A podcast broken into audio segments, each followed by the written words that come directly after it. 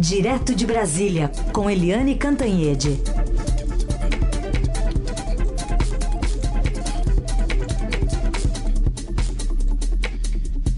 Oi, Eliane, bom dia. Bom dia, Raíssa e Carolina, ouvintes. Olá, Eliane, bom dia. Vamos falar um pouquinho sobre Augusto Aras, que, olha, falou, falou bastante nesse evento virtual, em que colocou na mira aí todo o lavajatismo, né, como ele chamou. A gente vai trazer aqui um trechinho dessa fala dele, em que diz que é hora de corrigir rumos, né, né se referindo ao lavajatismo dentro do Ministério Público. Vamos lá. A hora é a hora de corrigirmos rumos para que o lavajatismo não perdure. Mas a correção de rumos não significa redução do empenho no combate à corrupção. Contrariamente a isso, o que nós temos em, na casa é um pensamento de buscar é, fortalecer a investigação científica e, acima de tudo, visando respeitar direitos e garantias fundamentais. E aí, Eliane, que elevada de tom foi essa? Como é que a Lava Jato fica no meio disso tudo? É, essa é a posição do Procurador-Geral Augusto Aras desde sempre, né? Ele sempre condenou os métodos da Lava Jato, os métodos, sobretudo, da Força Tarefa de Curitiba. É, ele, ele é que detonou toda essa discussão sobre a, a Lava Jato ao mandar a vice-procuradora Lindora Araújo para Curitiba, criou aquele mal-estar com, com a Força Tarefa lá. Enfim, é uma posição do Aras, é uma espécie de cruzada do Aras contra os métodos da Lava Jato. E ele é, diz que é hora, né, como você disse, Carolina, é hora de corrigir os rumos, mas fez questão de ressalvar ou ressaltar que isso não significa reduzir o combate ao crime organizado, à corrupção, nada disso. É, ele, o que ele está dizendo é o seguinte: é preciso combater o crime, é preciso combater a corrupção, mas com as garantias individuais e mantendo as regras. Isso ele sempre diz, e inclusive é, quando eu conversei longamente com ele, ele me disse, quando eu falo com ele por telefone, ele repete é uma espécie de mantra do procurador Aras. E ele citou como exemplo de excesso de poder da Lava Jato, ele diz o seguinte, que todo o sistema do Ministério Público Federal tem 40 terabytes de, de informação de arquivo. E só a Lava Jato de Curitiba tem 350 é muita coisa. De 40 para todo o sistema do Ministério Público para 350 é, só de Curitiba é muita coisa. Além disso, é, ele citou um dado que a gente já conhecia, que já até discutiu aqui na Rádio Dourado faz um, algum tempinho, de que a Lava Jato recolheu dados, informações, sigilos de 38 mil brasileiros. E aí ele pergunta: como é que eles conseguiram tudo isso? Né, a suspeita do Aras sempre é de que a Lava Jato andava investigando é, sub, é, debaixo dos panos, digamos assim, inclusive pessoas com foro privilegiado, deputados, senadores, é, autoridades em geral. Ou seja, essa declaração de ontem do Aras para o grupo Prerrogativas, que é um grupo é, de advogados, é, é, mais uma batalha, uma fase da guerra é, da PGR do, do Aras contra o que ele chama lavajatismo.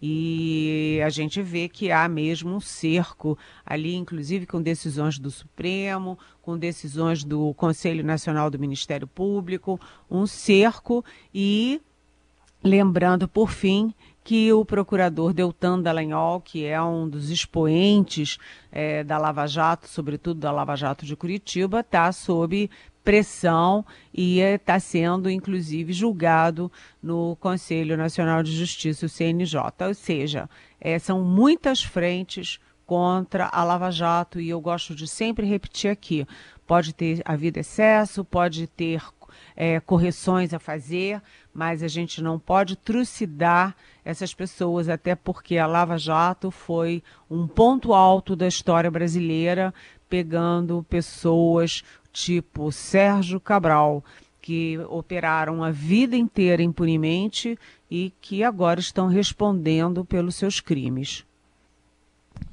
Muito bem. Vamos continuar acompanhando esse embate todo envolvendo a Lava Jato e o Procurador-Geral da República. Mas tem outro agora, né, Eliane? Porque tivemos operações recentes do, da Polícia Federal na Câmara dos Deputados, uma outra, uma tentativa no Senado também, mas que não ocorreu. E agora a Câmara vai ao Supremo para tentar barrar essas operações em gabinetes de deputados. Pois é, sabe o que, que eu acho disso, Heisen e ouvintes, e Carolina? Eu acho o seguinte, que as coisas quando não têm regras, tudo é possível e cada um acha o que bem entende. Então, todo mundo está certo e todo mundo está errado. Né? É preciso ter regras. E como é que são é, decididas as regras? Por maioria. Muita gente fica a favor, muita gente fica contra, mas a maioria vence e você estabelece regras. Não tem regra até agora para busca e apreensão em gabinetes de deputados e senadores e de vereadores, deputados estaduais, etc. Não tem regra. É preciso criar uma regra para isso, porque no Senado, por exemplo, a Polícia Federal não pôde entrar para fazer busca e apreensão no, no gabinete do senador José Serra, primeiro porque o a presidência do Senado, o senador Davi Alcolumbre, recorreu ao Supremo. Segundo, porque o ministro Dias Toffoli disse não, não pode. Não pode uma decisão de primeira instância é, determinar uma busca e apreensão em gabinete de quem tem foro privilegiado. E na Câmara foi ao contrário. Já houve duas buscas e apreensão bem-sucedidas, executadas contra, por exemplo, os gabinetes do deputado Paulinho da Força, que é do Solidariedade, e agora, a última, mais recente, da deputada Rejane Dias, do PT é, do Piauí. Então ficou assim, ué, mas lá no Senado não pode e lá na Câmara pode. E agora é, a presidência da Câmara tenta é, impedir que a busca e apreensão nesses dois gabinetes, essa busca tenha efeitos jurídicos e sirva na investigação contra esses parlamentares. E enquanto isso, enquanto se desenvolve essa, essa, essa queda de braço aí, né? Uh, a ministra Rosa Weber do Supremo Tribunal Federal, ela dá o voto dela de que deve ser permitido sim uh, busca e apreensão quando decidida pela primeira instância. Então, Rosa Weber já antecipa qual é a posição dela. Eu acho melhor o Supremo decidir isso o mais rápido possível para não ficar é, essa coisa, né? O ministro decide de um jeito, a, a ministra decide do outro, o Senado de um jeito, a Câmara do outro, porque isso não é justo, né? E justiça se faz com decisões justas, não é, e Carolina? Super, super. Aliás, tem é, uma, uma, uma outra questão que a gente traz aqui dos nossos ouvintes. Deixa eu recuperar aqui a, pergunta da ouvinte ainda falando de Supremo, a Vânia. Ela fala: Bom dia, vejo opiniões opostas em relação à postura do ministro Alexandre de Moraes em relação à censura. O que, que você acha? Você acha que ele está exagerando ou está certo? A pergunta da Vânia, ainda falando sobre é, decisões do Supremo Tribunal Federal, mas num outro aspecto, né? Oi, Vânia. É, essa é uma outra grande e importante discussão.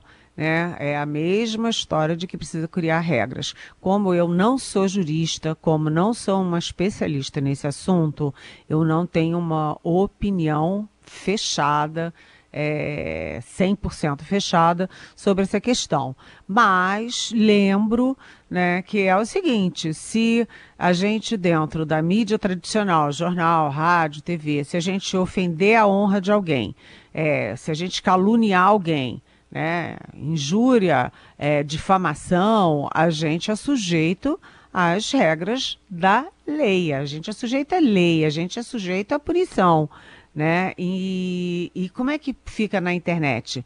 Cada um fala o que quer, cada um é, retuita o que bem entende, é, divulga o que bem entende. Então, Qualquer um senta e escreve lá um ataque ao presidente do Supremo Tribunal Federal, ao presidente da Câmara, incita as pessoas a atacarem a familiares de ministros, né, filhas de ministros, né, a jogar bomba daqui, a dar tiro dali. Não pode. Quer dizer, a internet, por enquanto, é uma casa da mãe Joana, em que cada um faz o que quer. Mas fazer o que quer não significa atingir a honra dos outros, atingir fisicamente os outros, é, convocar para ações antidemocráticas. Então, acho que tem que ter sim. É, eu sou sempre radicalmente contra a censura, acho que hum, quanto mais informação, melhor. Né? Quanto mais informação as pessoas têm, mais dados para chegarem às suas próprias conclusões, é, mas é, censura é uma coisa, é, você limitar o, o, o a, aquela ação de pessoas que estão trabalhando contra o bem comum, contra as pessoas, contra famílias, contra instituições, é outra história. Né? É a diferença entre democracia e democratice. Na democracia, você preserva os direitos individuais e os direitos coletivos. Na democratice, você é, preserva o direito de cada um fazer o que quer, mesmo é, invadindo o direito do outro, né? Ou seja, oba, libera geral. Então, acho que o, todo mundo tem razão e ninguém tem razão nessa discussão. E o que o mais importante é que essa discussão chegue ao processo de elaboração de uma lei sobre as liberdades e os limites da internet. É um debate que ocorre no Congresso Nacional, mas que é um, um debate da sociedade brasileira. Então, até, Vânia, te agradeço por trazer essa questão aqui para nós. Vamos falar de gavetas, Eliane, porque o, o Supremo, por um lado, está engavetando aí a delação premiada do ex-governador do Rio, Sérgio Cabral. E hoje saem da gaveta pedras preciosas dele, que vão a leilão. é verdade. Gente, as fotos das, uh, da, da, da, da micro fortuna, né? Porque o Sérgio Cabral tem fortunas e fortunas, é, lanchas e casas e sítios e é uma coisa espetacular. E as joias, mas agora as fotos dos diamantes da família, nossa, são impressionantes. É, são diamantes, barras de ouro, etc. E isso tudo, a estimativa é que chegue a um milhão e meio de reais. É, certamente é mais do que isso, porque leilão público sempre recolhe menos do que o valor é, oficial e real dessas peças, mas realmente é, tudo isso era uma forma de lavagem de dinheiro. Ele tinha tanto dinheiro, ele roubava tanto que ele não tinha mais o que comprar. Né? Vai comprar o quê? Então ele se entupia de diamantes e pedras de, de, de, de ouro e deixava dentro de casa. É uma coisa meio patológica isso, né? Mas o fato é o seguinte: é que o Sérgio Cabral, já condenado a quase 300 anos, ele fez delação premiada e agora o assim muito discretamente, muito sem ninguém saber, né, o o ministro Dias Toffoli, que é presidente do Supremo Tribunal Federal, ele arquivou três inquéritos que surgiram a partir das delações do Sérgio Cabral. E, curiosamente, esses inquéritos é, envolvem, atingem ministros do STJ, do Superior Tribunal de Justiça, e também ministros do TCU, Tribunal de Contas da União. Ou seja, quando é contra o legislativo, governadores, prefeitos, manda ficha, né? Quando é contra parlamentares, deputados, senadores, também manda ficha. Mas quando bate no judiciário, quando bate em casa, aí a coisa fica diferente. Então, é, esses três inquéritos, resultado das é, delações do Sérgio Cabral, que sabe de muita coisa, eles estão esquecidos, vamos dizer assim. enquanto isso, o nosso procurador-geral, Augusto Aras, que nós já citamos aqui é, até longamente nessa manhã, o Augusto Aras também é, está sugerindo, está determinando mudanças no processo de delação premiada conduzido pela Polícia Federal. Ele diz que quando a Polícia Federal fizer as delações premiadas, elas só serão possíveis só serão feitas e só terão validade na, na, enfim, na opinião dele, na sugestão dele ou determinação, se passarem pelo crivo, pelo aval do Ministério Público. Então, isso aí, cá para nós, isso tem é, uma, é um velho embate. Né? A Polícia Federal diz que o Ministério Público não sabe arrancar o que tem que arrancar nas delações premiadas. É, é, também a Polícia Federal diz que o Ministério Público é muito excessivamente camarada na hora de premiar o delator.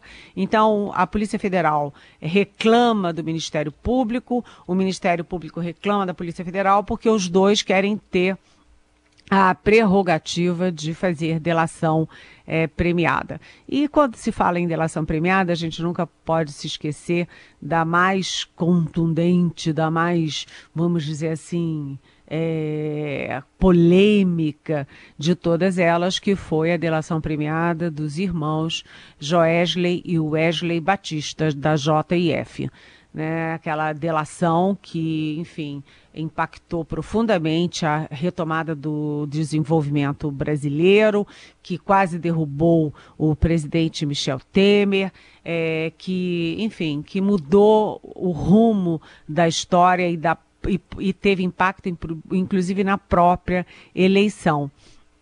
E aquela delação que foi conduzida pelo Rodrigo Janot então, Procurador-Geral da República, ela é muito acusada até hoje de ter dado uma premiação fora de sentido para Wesley e Joesley Batista, né? Tanto que o Joesley Batista comprou a República inteira, deputados, senadores, prefeitos, governadores, candidatos à presidência, comprou todo mundo e uh, fez a delação e saiu feliz da vida no seu super jato de última geração para Nova York, para o seu apartamento é, sofisticadérrimo, carérrimo em Nova York, e ainda levou a sua lancha de super, super é, geração para Miami. Assim não dá, né? Então ele, quando a gente fala de delação premiada, tem que lembrar que é criminoso falando de crimes. Ele não é um, uma vítima e ele não é um santo. Ele é um criminoso. Não é possível que é, eles tenham feito tudo o que fizeram ao longo de tantos anos, obtiveram um, um, um enriquecimento é, extraordinário, extraterrestre quase, e sair com suas lanchas e apartamentos em Nova York e, e, jatinhos como se nada tivesse acontecido. Aliás, nunca consegui entender por que, que até hoje não foi é, desfeito esse acordo, não foi refeito é, esse acordo com essa premia, é, esse prêmio tão exagerado. E olha, inclusive ministros do Supremo é, não apenas um, mais de um ministro do Supremo é, é radicalmente contra aquela premiação que o Janot deu para os irmãos Batista. E até hoje continua valendo, né? Continua, eles estão numa boa. Tiveram ali um saculejo, foram levados para depor em outra questão e tal, mas eles estão livres, leves e soltos, como se nada tivesse acontecido. Aí entra a pergunta da Regina Ferrari, que questiona: por que no Brasil, ao contrário de outros países, testemunhas, gravações, provas materiais, como por exemplo sacolas de dinheiro, praticamente não são consideradas quando se trata de processos envolvendo políticos com foro privilegiado? Eliane, pergunta da Regina. Oi, Regina, bom dia, bem-vinda. É, eu não sei se é assim, não, Regina, pelo contrário, né? O Gedel Vieira Lima, por exemplo, ele foi é, preso. Ele era um, tinha um cargo alto no Palácio do Planalto, no governo Temer, e ele foi é, destituído desse cargo, foi preso, ficou na papuda, né? Ele só saiu agora porque ele é obeso, diabético, tem mais de 60 anos e corre o risco por causa do coronavírus, tá? Com tornozeleira. Mas ele foi é, basicamente por causa daquela foto dos 51 milhões de reais, né? Aquela monte de nota, de mala, de caixa dentro de um apartamento que era usado só para isso. Então, acho que vale sim. E, Regina, vamos ser justas, né? Que é, nesse processo todo de Lava Jato, que está sendo tão condenado agora, a gente viu é, o ex-governador do Rio de Janeiro, o Sérgio Cabral, todos os ex-governadores do Rio de Janeiro, os presidentes da Assembleia Legislativa do Rio de Janeiro, o presidente da Câmara, o Eduardo Cunha, eh, senadores, deputados, um ex-presidente da República, o Lula, os, os ex-presidentes e tesoureiros do PT, eh, agora os é, o ex-presidente também nacional do PSDB, agora também as pessoas chaves do PSDB, tem do MDB, do PTB, do PP. Ou seja, é, não podemos dizer que por causa do foro privilegiado nada andou. Muita coisa andou. E agora a gente trata isso com normalidade, mas 15 anos atrás ninguém poderia jamais imaginar que essas pessoas todas fossem presas, inclusive todos os grandes nomes das empreiteiras nacionais. Ou seja, o foro privilegiado não impediu de haver justiça. A justiça andou e andou com a mão pesada. A Regina não citou, mas tem, temos também episódios de dinheiro na cueca também, né?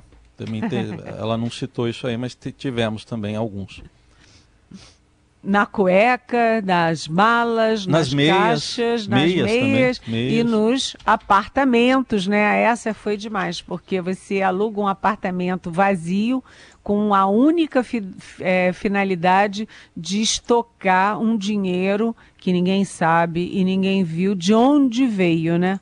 Mas todo mundo imagina de onde veio. Eliane, queria ainda tratar contigo uh, ainda um pouco mais sobre essa divisão do Centrão, porque agora parece que mais dois partidos estão né, desembarcando e po podem formar aí um, uma ala independente ainda, juntando outros partidos que estão ali na roda. Estou falando do PROS e estou falando do PTB, né, que podem se juntar ao PSL e ao PSC. Queria a sua análise sobre esse novo capítulo ainda, né? Desse blocão que vai se separando. E ontem você já explicou a diferença do blocão e do centrão. Mas eh, dá para encarar isso como um, mais um capítulo desse desmanche do, do centrão mesmo e o fortalecimento de Rodrigo Maia na Câmara? Sim, o que a gente está vendo é uma implosão do centrão. Uma implosão do centrão que tem vários motivos e vários objetivos.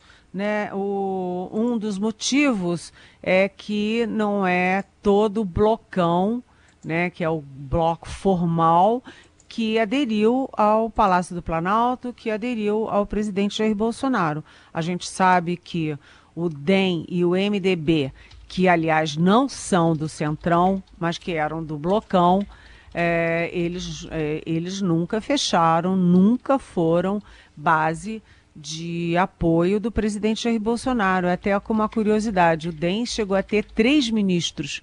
Ah, vamos ver se eu me lembro. A Tereza Cristina, da Agricultura, o Mandetta, que era da Saúde, e um terceiro que, o ah, Onix. que era o Onix Lorenzoni, que era simplesmente o chefe da Casa Civil uma das posições chaves da República. Ou seja, o DEM, mesmo tendo três ministros, dizia: olha, essa escolha é uma escolha do presidente, não tem nada a ver com DEM. Ou seja, DEM e MDB nunca foram base de apoio e não participavam dessa articulação do Centrão para trocar cargo por apoio.